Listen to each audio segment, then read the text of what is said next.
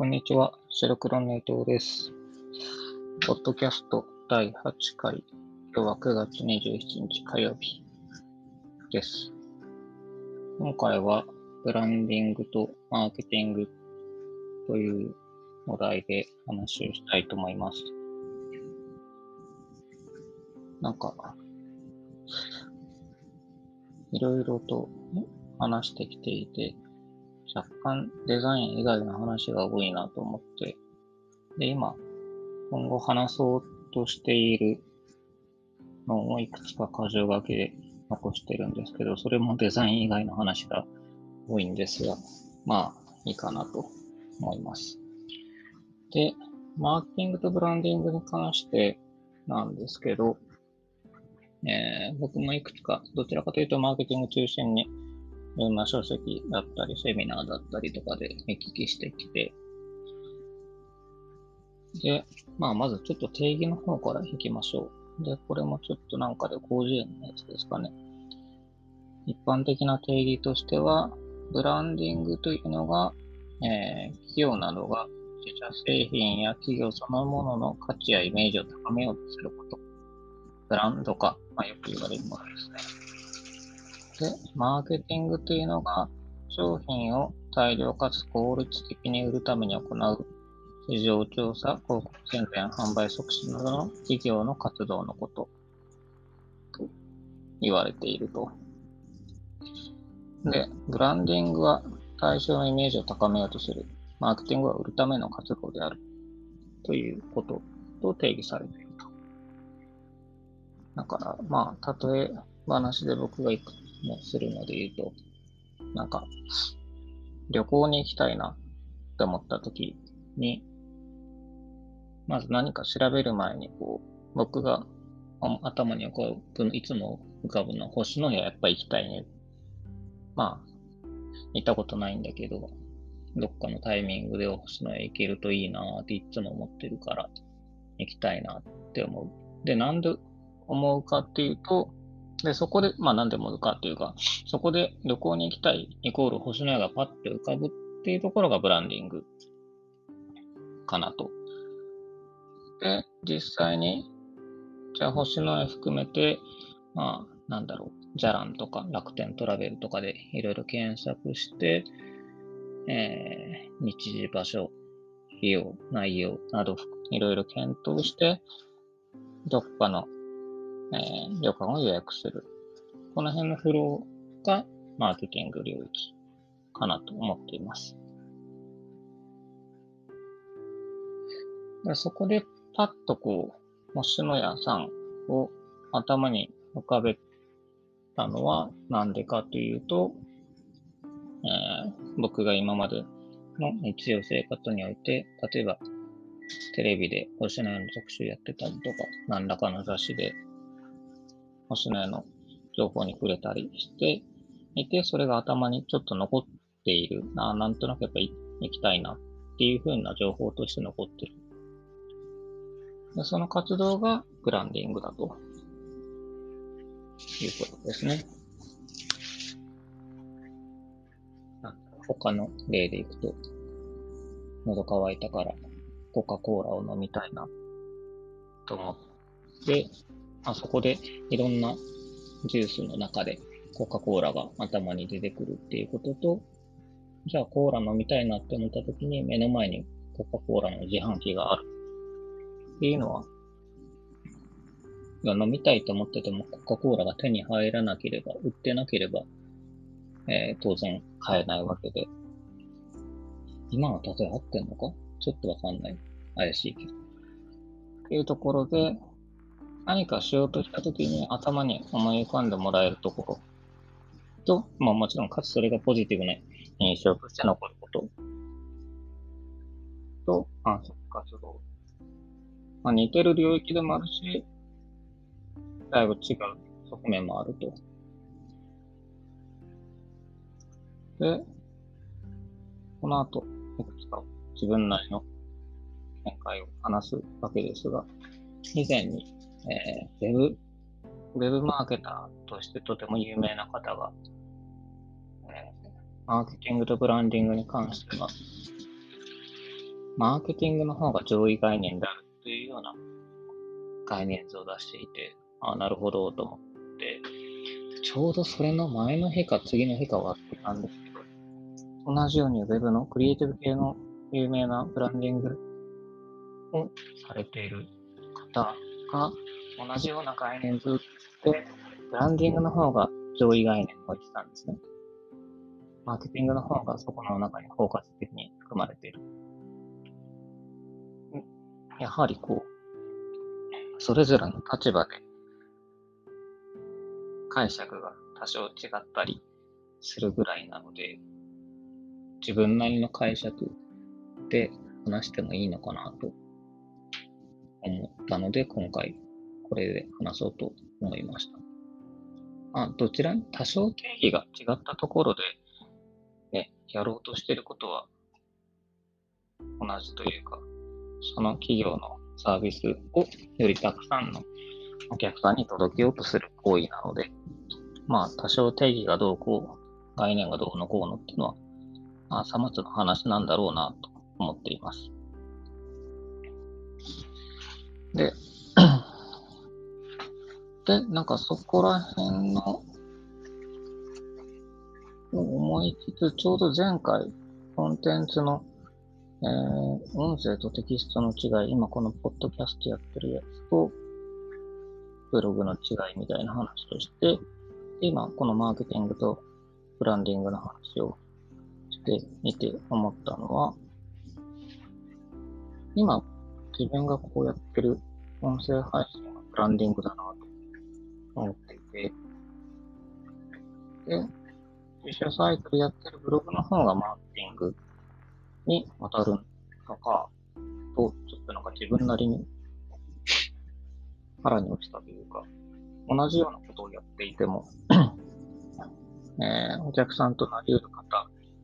の動線というか、その情報の取得の仕方などを考えると、そうなっていくのではないかと。例えば、えー、まあそうですね。ウェブ制作、今僕の会社はウェブ制作だから、ウェブ制作会社のことは詳しいので、えー、そこで今僕がいいイメージ持ってる会社って何何社かあるんですけど、例えばうちがホームページを自社サイトを作らない、作り直すのを外部に依頼しないといけないってなったら、調べるんじゃなくて、やっぱり今自分の中に、頭の中にある会社が何社か浮かんで、あ、ここにお願いしたいなって思うんですけど、で、まあ、あれですね。ベイジさんですね。まあ、で、なんで僕がベイジさん好きかっていうと、まあ、もともとは、鳥谷さんが好きだったから、ずっと追ってるだけなんですけど、でも今はも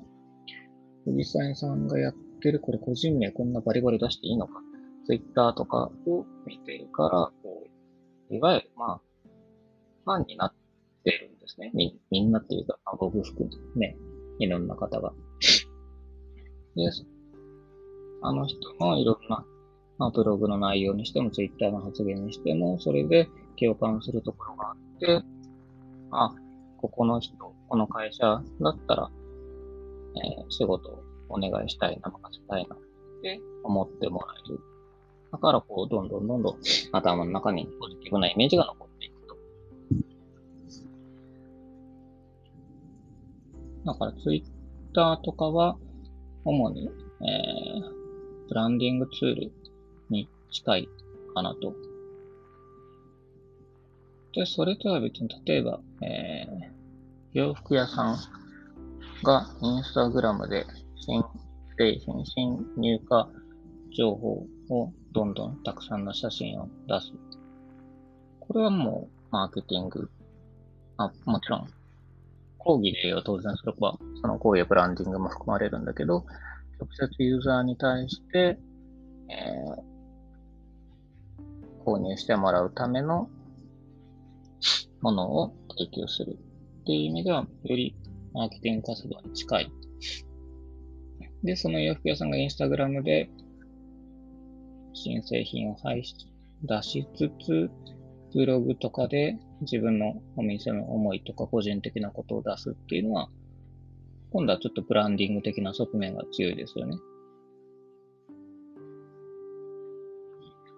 まあ、その辺もひっくるめると、やはり、どちらも購買活動につながるというか、商品を売ることに対して、B2B だったら契約に結びつく。活動をしているのではないかと。思います。B2B で、特にネット、そうですね、ウェブ制作会社っていう観点でいくと、さっきのレイキさんの例、あそこまで行くには相当難易度が高すぎるので、B2B においてのネット上の繁殖活動において言うと、マーケティングに力入れた方が効率的だと思うんですね。ブランディングそこまでいろんな人の頭にファンを作っていろんな人に印象も、いい印象を持ってもらう活動ってのは多分相当大変。同じ情報を数かけるにしても、またちょっと、だいぶ時間がかかりすぎるし、かつ、えー、その専門分野において、やはりその、レベル的にもトップレベルでないと、あの、最終的な契約までいかないと思うので、自力がありつつ、顔も広いこと、ファンがたくさんいるっていうこと。が大事で、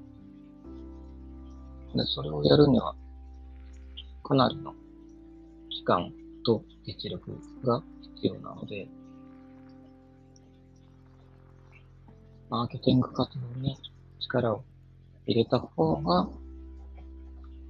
まだ効率的であると考えます。でただちょっと、えー、ターゲットだったり、規模感、もしくは地域性、例えばこう、まあ僕前、熊本に10年ぐらいいたので、熊本でのウェブ制作とかだったら、範囲が絞られる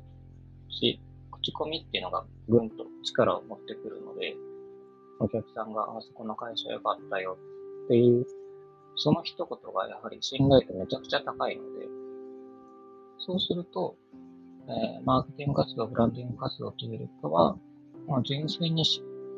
に、えー、仕事の手掛けた実績のみで、口コミで広がっていく。まあ、それも、だからブランディング、ブランディングですよね。うん。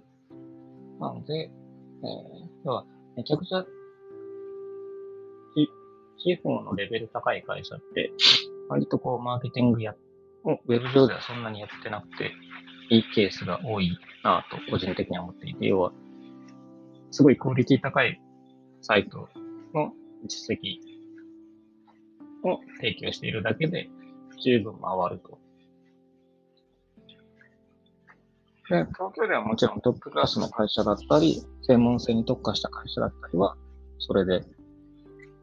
通用するんですけど、そうじゃない会社、まあ、うちも、なんという、トップレベルとは言い難いところの立ち位置にいるので、じゃあそういう会社が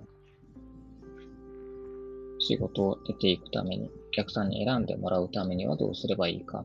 というのを考えていかないといけない。まあ、このポッドキャストがブランディングに当たるって言って言いましたけど、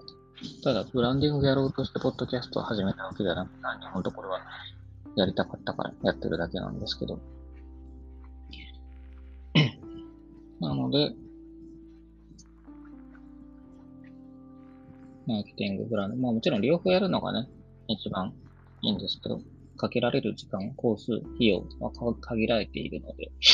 ある程度戦略的にやる必要があるのかなと思います。でそこ、そういう話をすると、あんまりこう、デザインとブランディング全然関連性がないっていうのは、ちょっといつも思っていて、なんか、ブランディング事例とかでデザインツール、デザインを演出発信して、いろんなツールのクリエイティブを統一して、っていうのをブランディングと呼んでいる。会社さんも多くて、まあこれも講義では本当にブランディングだし、なんだけど、